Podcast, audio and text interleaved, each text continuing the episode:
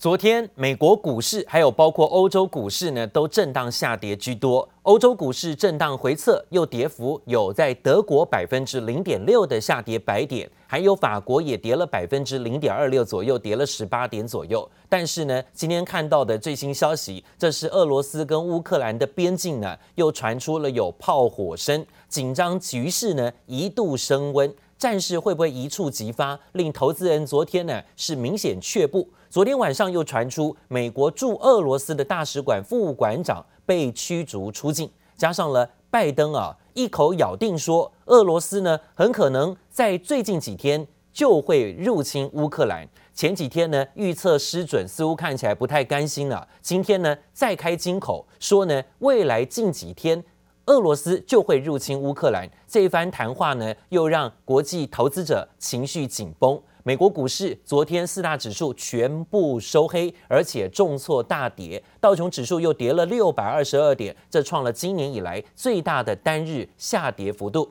而道琼跌的还不是最多，跌最重的是科技指数，纳斯达克指数跌了四百点，幅度达到百分之二点八八，还有费半指数大跌一百三十三点，幅度是百分之三点七四的下跌。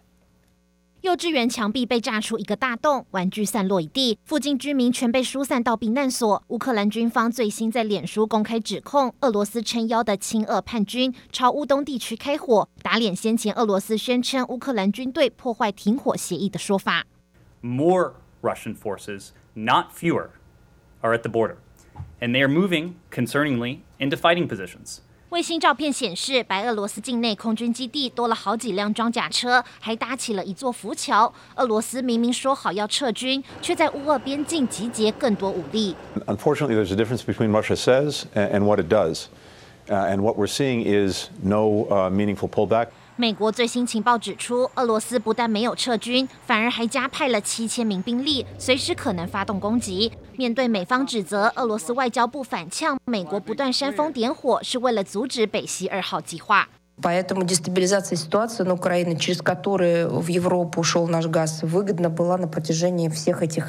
俄罗斯总统普丁先前公开暗示，乌东顿巴斯正在发生种族灭绝，真实性也引发外界质疑。It's difficult to believe because these are in areas which have been in Russian-backed rebel control for the last seven years. So it would seem strange that they have only just discovered them. 美国国务院也示警，俄罗斯这些不实指控恐怕将成为入侵乌克兰的借口。乌俄之间紧张情势尚未真正平息。记者王杰、邓邦冠综合报道。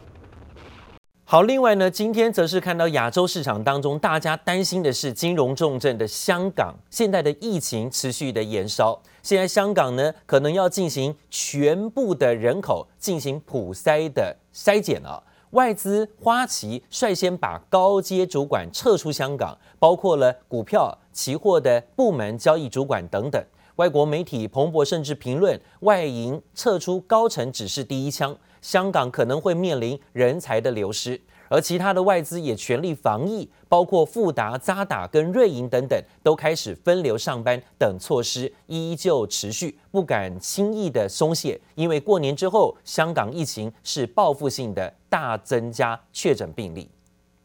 医护人员忙着将检体送验，香港疫情持续延烧，港府维持动态清零的政策，也引起香港金融圈高度戒备。外资花旗率先撤离当地高阶主管，外媒报道，花旗六名高层已从香港搬移至新加坡及其他地区，包括花旗亚太区股票业务负责人、董事经理以及期货部门主管等。同为外商银行，渣打也表示，疫情爆发起与香港地区的沟通就全面改采电话或是线上进行。这些主管包括我在内，其实我们在农历年就开始做所谓的电话会议。疫情这段时间，我们发现客行呃客人来行数其实有大幅度的降。呃，下降大概超过二成到两成的下降。花旗指出，总部尽力协助因家庭因素或客户需求需要尽快搬迁的员工。花旗撤出高层，也意味着香港防疫政策正阻碍着跨国金融机构的运营。其他外资像是瑞银与富达都表示，台湾与香港部门分流上班、居家办公，疫情期间继续维持。渣打除了与香港同仁远距开会，台湾地区也落实分层分流，八成五的金融服务改为。线上作业。各金处已经是超过百分之四十以上都是固定的在居家办公。后勤单位或者是一些前线同仁，如果他们没有办法居家办公，我们也会做呃必要的一些呃所谓的呃分流跟呃分群这样的方式来做做办公。香港疫情恶化，牵动外资银行防疫政策，花旗率先将高阶主管撤离香港，是否引发连锁反应？也让彭博报道中警告，香港抗疫过程中恐怕也正在面临国际人才的流失。记者周田丽、陈玉智台北采访报道。联准会跟各各国央行都趋于比较鹰派的态度啊，让市场很担心，可能会对国际股市持续造成冲击。美银美林就发布调查，不但有部分经理人认为全球经济可能加速衰退，净加码股票的比例已经降到只剩下三成左右了。不过，尽管股市波动剧烈啊，大部分的经济经理人倒不认为会落入熊市的可能了啊。但是呢，讲到现在的投资，必须要看到好多好多的重要情资，不管是美国的升息态势，还有包括现在还要变成国际军事专家啊，像乌克兰跟俄罗斯的紧张情势分析啊，要每天都好好的盯着新闻看啊。这使得呢，包括国际股市的走势，还有台北股市的走势都出现震荡。像昨天美国股市就大跌了啊，但是台股前两天的反弹，今天呢又会不会净土回去？这该怎么办呢？市场专家建议啊，具有防御性的高值利率股会变成市场的资金避风港。说呢，高值利率股往年都在二到五月上涨的机会比较高，因此呢，建议投资人可以在这两个月啊，赶快做布局，等到五六月除夕之前卖出，可能有机会赚到价差。同时啊，千张大户持股比例大于百分之六十，本益比小于十二倍的。个股也是筛选条件当中很重要的指标，听听看专家教大家怎么避险。K 棒线图陡升，直直往上攀高，台股进入金虎年，持续震荡，也让电信龙头中华电夹带着高值利率优势，成为资金追捧标的。周四再度续强，盘中来到一百二十二元，续创二零一六年七月以来新高。进可攻退可守的高值利率股，不只能价差配息两头赚，专家更点出投资小撇步。台力亚力他们的股价就不会飙。啊，大概就是三十五块到四十五块，你在合理价钱，比如说四十块以下，三十五六七你去买，那你至少这个每年的配息哈，你的值率率都很高。一二月布局，五六月在除夕前去把它卖掉，也是一种策略。高值利率股在二至五月上涨几率高，因此达人教战一二月布局，五六月除夕前卖，有机会赚到价差。不过，选择高值利率股，除了殖利率必须大于百分之五外，千张大户持股比大于百分之六十，其次本益比小于十二倍，还有外资持股大于百分之五，三大筛选条件也是关键。至于高殖利率股该怎么选，达人也给出建议：赚价差的，那你当然要找一些比较活泼的股票，股本不要太大的啊，电信股就是中华电。那还有就是钢铁股的中钢啊，那再来水泥股的呃台泥、亚泥、樱花厨具，大家都知道嘛，它的获利也很好啊，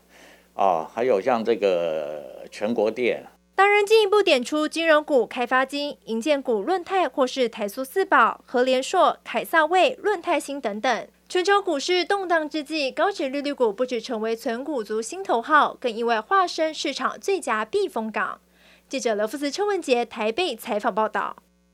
好，在最近呢，很多投资朋友又有新股可以抽签了啊！最近呢，有三档股票开放申购，包括叫做嘉基、还有广宏科以及建新国际，申购截止日都是今天为止。其中呢，广宏科价差最大啊，顺利中签，每张可能有机会赚到三万块钱。除了这三档个股之外呢，市场也关注的就是新贵股王绿界科技了。预计呢，三月十五号会上柜，成交价暂定就是七百六十块钱啊。如果说呢，估算也去抽的话，抽中一张可以赚到三十六万五哦，这报酬率相当高，高达百分之四十。不过呢，毕竟它的股价比较高了哈，所以呢，要放进去停泊的资金要准备多一点。站上万八高点震荡，年后掀起一波抢抽签潮。像是嘉基科技现金增资案，十六号开始公开申购，两百九十八张新股，首日开放就涌进五点三万人申购，中签率只有百分之零点五六，以成交价九十五元与十七号收盘价计算，预期中签报酬率高达近百分之二十四，抽中一张就现赚超过两万元。专家认为，如果中签报酬率高于百分之十，就可以考虑抽签。安全的做法就是，我认为报酬率。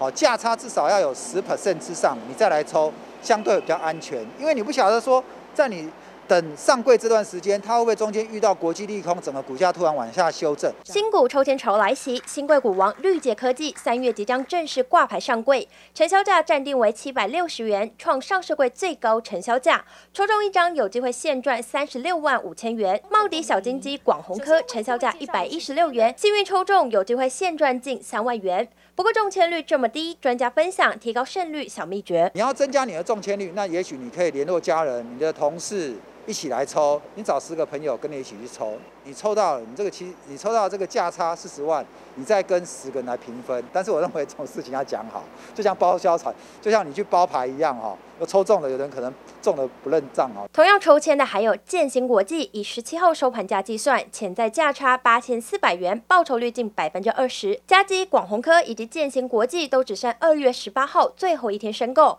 之后就等重量级绿界科技公布申购日期，让股民试试手气。记者叶伟林、张浩普台北采访报道。